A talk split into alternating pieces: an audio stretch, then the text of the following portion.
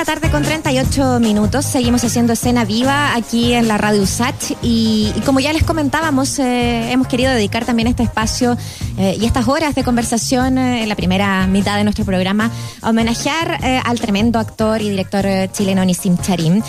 a las 5.50 de la mañana se daba a conocer el, el fallecimiento de este tremendo símbolo también de lo que significó el hacer teatro eh, en momentos difíciles, en momentos de censura eh, eh, y de llevar a cabo también la empresa de poder tener una sala eh, de tener sala propia, de hacer teatro colectivo, como nos decía hace un ratito atrás Claudio Di Girolamo.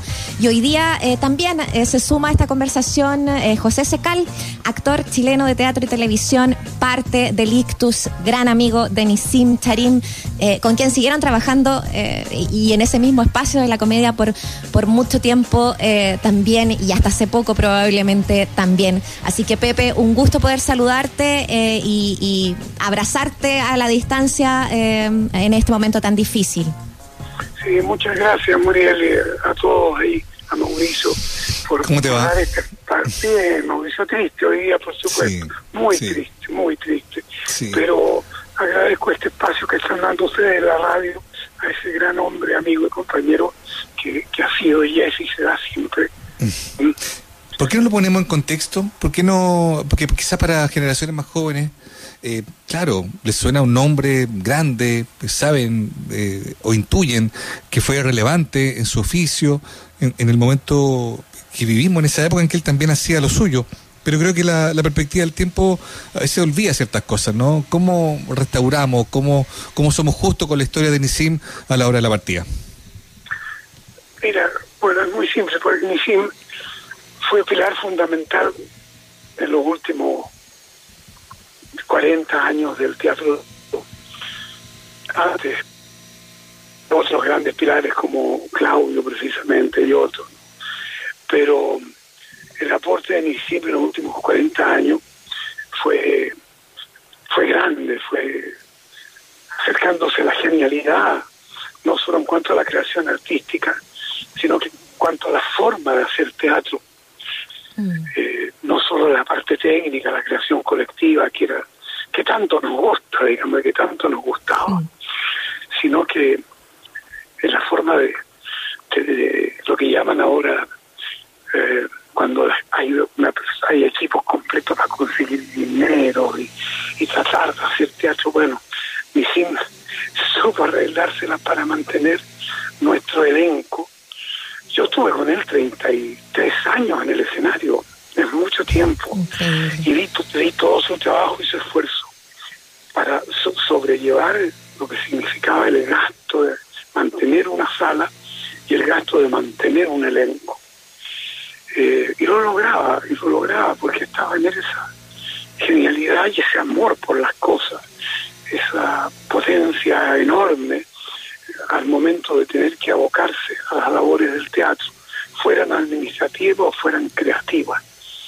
Nunca le faltó fuerza, Oye, Pepe, es una empresa importante esa, eh, el, poder mantener una compañía tanto tiempo, un elenco. No, no se ve en nuestro país necesariamente em, con, eh, recurrencia esto de, tener elencos estables durante tanto tiempo eh, y, uno siempre alaba eso de Ictus, pero como tú decías, no sé si se, se entiende lo que significa el sacrificio que, que, se pone. quizás poner esa parte más personal también a, a relieve hoy día lo que significó para él directamente, eh, la familia, para ustedes también. Bueno, es, que es difícil, eh, contar, explicar eh, la, fuerza de Nisim, esa genialidad de estar mirando siempre al futuro. y el hacer las cosas, llamar por teléfono, ir a tener reuniones, te hablo de lo administrativo, que era una cosa mm. abrumadora. Mantener la sala no ha sido fácil, pero bueno, es la sala de la comedia, la sala, la sala, la sala del ictus, ¿no? Eh, y ahí está la sala impecable, como homenaje a mi cine, está renovada en, en su butaca, está preciosa.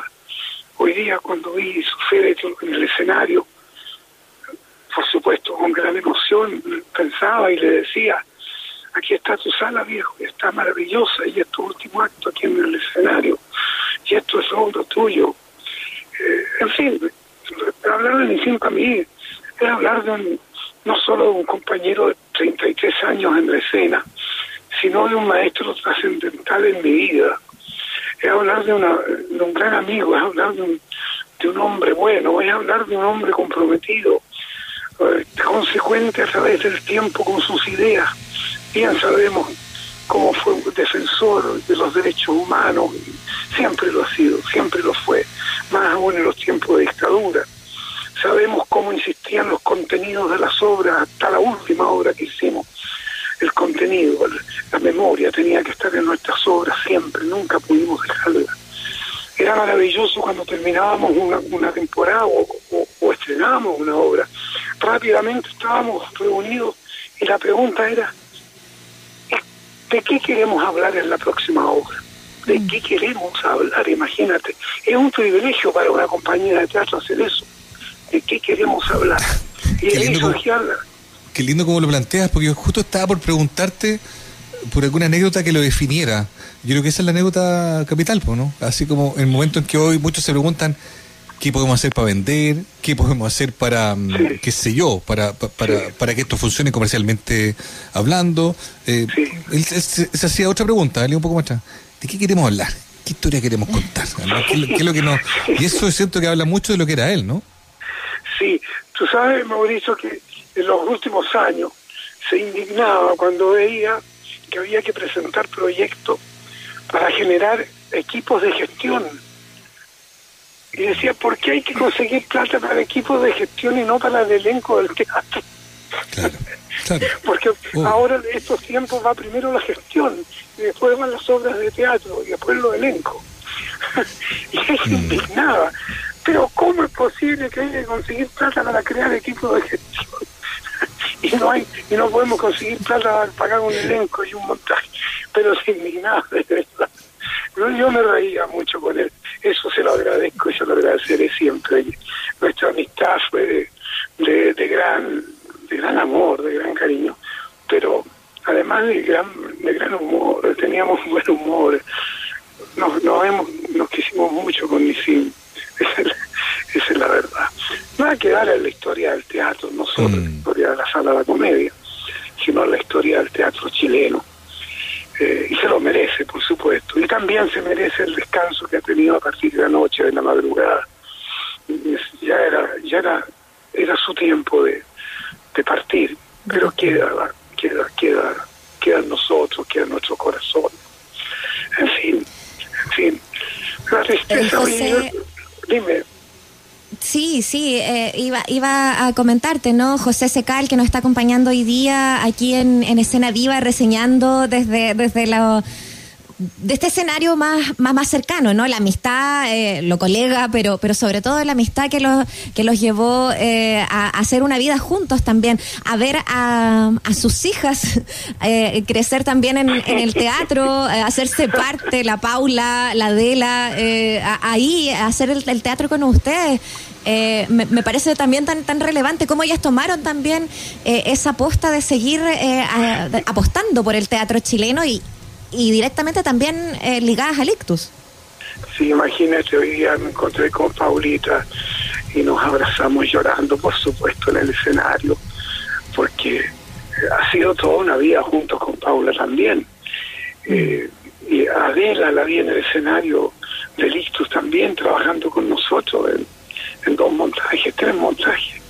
Eh, claro, era, mira, era el privilegio de ser parte de la compañía más longeva de América Latina como teatro independiente.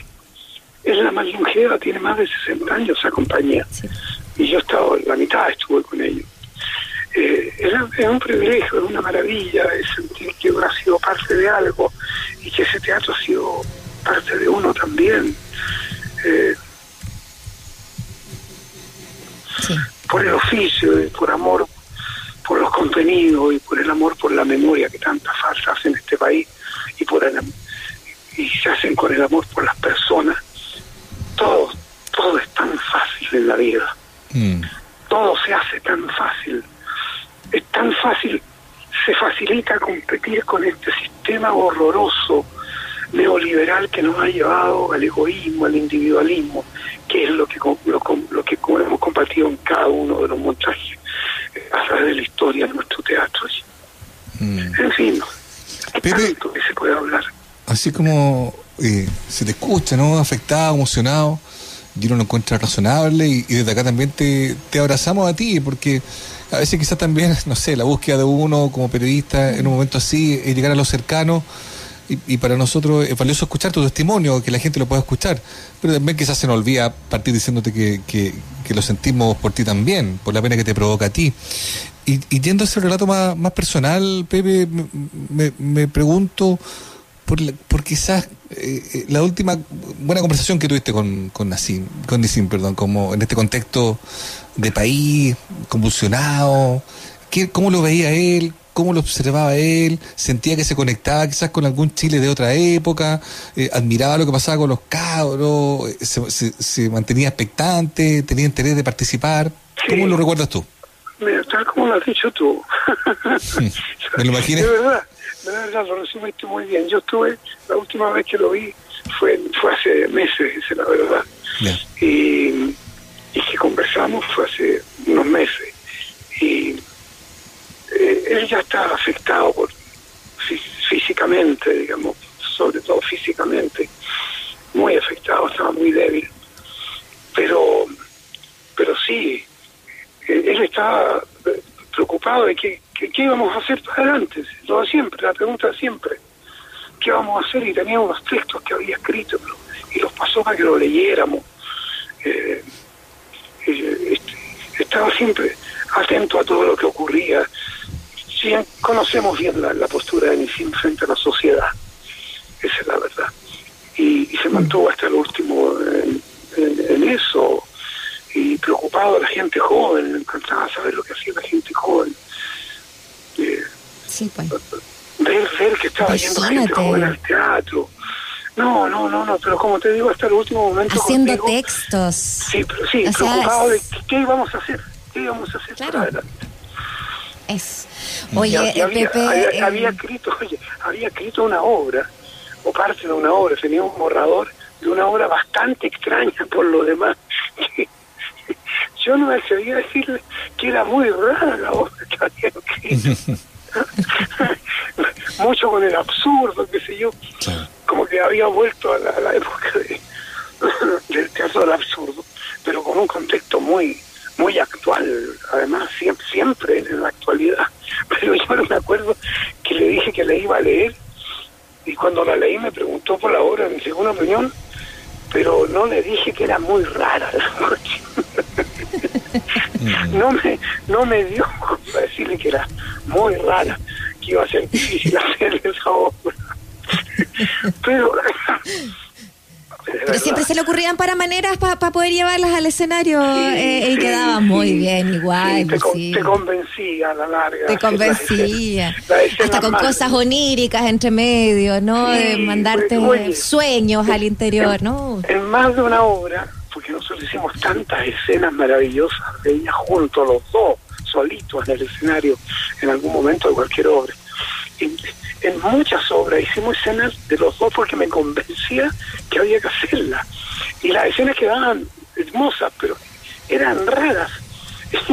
y por supuesto siempre muchas veces teníamos la oposición de queridos compañeros como Edgardo como la misma Paulita que decía pero si eso es muy raro lo que están haciendo bueno pero nosotros lo estamos entendiendo y el público. Tenemos que estimularlo a que hacen de entender las cosas que no todo sea tan fácil pero dábamos la pelea de pronto los dos por la por los rarujen, como decíamos nosotros. que en el, en el fondo era una expresión compleja nomás de, de algún contenido en el escenario. pero fíjate cómo me río recordándolo y siempre, como te dije antes, va a ser un privilegio ese sentir de, de nuestro trabajo alegre, siempre, siempre, siempre alegre de lo que estábamos haciendo. Así queremos recortarlos también aquí en nuestro programa y, como decía Mauricio, el acudir a ustedes, el conversar con Claudio tiene que ver con que siempre fue además una compañía tan cercana eh, a la gente, a los medios, al poder hablar de teatro, al poder hablar eh, a corazón abierto también de lo que parece eh, en el país. Así que se agradece siempre el que ustedes compartan de sus visiones aquí con nosotros. Pepe, te abrazamos nuevamente y, y muchas gracias por este espacio. A usted, muchas gracias. Y yo espero que sea cierto que hay una dimensión donde todos nos encontramos después de la vida Mm. Y espero que Misin ya esté encontrándose con mi tío Roberto Parada, esté mm. encontrándose con Edgardo Bruna, con tantas compañeras y compañeros y tengan una fiesta teatral maravillosa recibiéndonos en algún lugar a Nisim ahí con ramas de olivo y con vino. Seguramente nos va a sentar a todos y les va a decir de qué queremos hablar. ¿Qué queremos hacer? ¿Qué vamos a hacer ahora? ¿Qué vamos a hacer ahora? ¿Qué vamos Mauricio, Muriel, muchas gracias. Un abrazo muy grande para ti. Y por el tiempo. También. Gracias a usted. Adiós, gracias. Cariño.